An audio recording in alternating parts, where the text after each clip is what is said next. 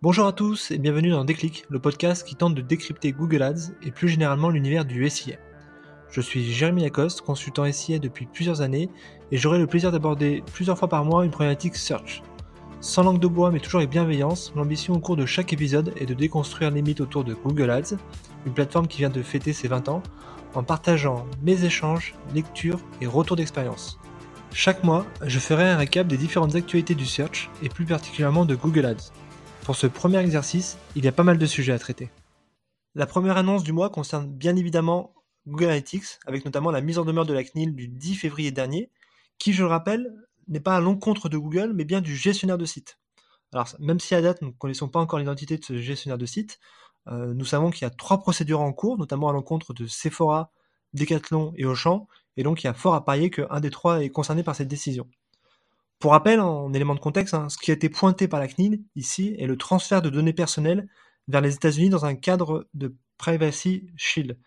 Et qu'est-ce qu'on entend par données personnelles dans ce contexte-là? C'est notamment bah, tout ce qui va être IP, tout ce qui va être identifiant, tout ce qui va être autour de finalement de l'identité euh, de l'internaute qui navigue. Et donc moi, ça me pose plusieurs questions. La première, c'est bah, finalement quelle va être la réaction de Google?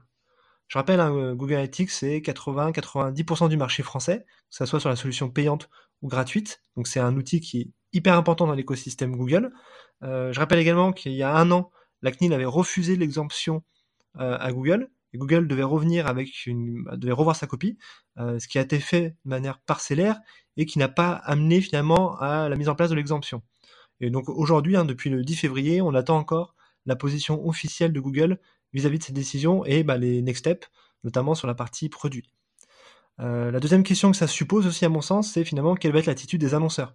Est-ce qu'il va y avoir une ruée des annonceurs vers, des solutions alternatives à Google, que ce soit AT Internet, c'est-à-dire Piano Analytics, que ce soit euh, Matomo, que ce soit euh, Adobe Analytics, ex Omniture. À date, pour avoir échangé avec différents partenaires, différents éditeurs, même si l'intensité commerciale a augmenté d'un cran, il n'y a pas encore une bascule ou euh, une grande dynamique finalement euh, de ruer vers des solutions alternatives et les, les, annonceurs finalement sont un peu dans l'attente. La troisième question que ça me pose, c'est bah, au-delà de Google finalement, est-ce que tous les éditeurs de solutions SaaS euh, américains ne sont pas concernés potentiellement par cette décision?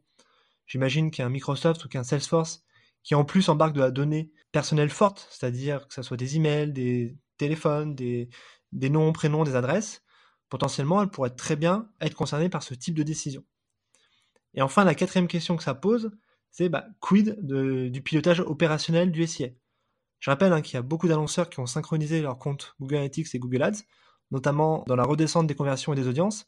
Si demain, ils doivent composer avec une solution dégradée de Google Analytics ou simplement avec la fin de Google Analytics, eh ben, ça va avoir un impact important sur le pilotage des campagnes.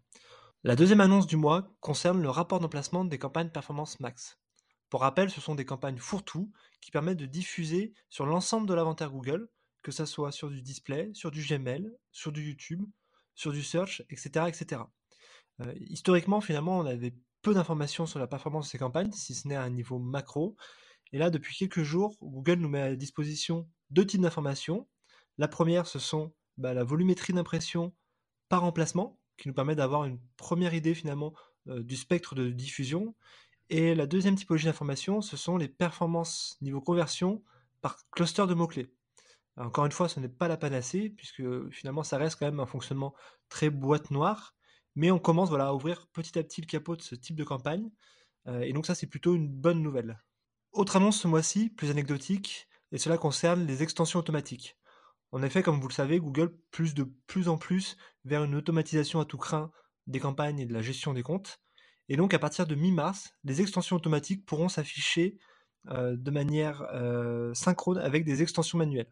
donc ça, ça, concerne, ça concernera plutôt donc les liens annexes, les extensions d'accroche et les extraits de site. Autre information additionnelle, on pourra également euh, bah, jouer avec ces annonces côté dashboarding, c'est-à-dire en les désactivant ou en les activant.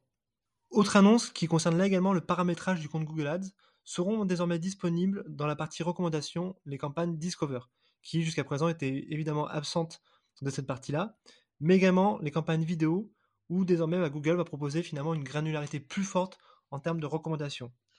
Je rappelle, c'est un module qui est indicatif avec un certain nombre de recommandations. Certaines qui peuvent tout à fait se prêter à votre contexte de diffusion ou aux performances de vos campagnes, en tout cas à vos objectifs, et d'autres qu'il faudra prendre avec des pincettes ou en tout cas avec un esprit critique.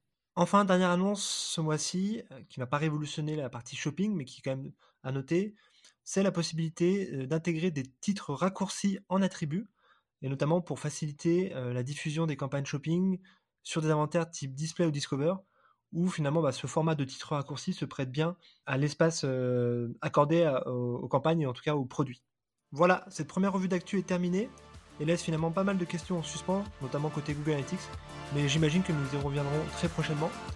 D'ici là, prenez soin de vous et si vous me cherchez, vous savez où me trouver, sur Google bien sûr. Allez, à la prochaine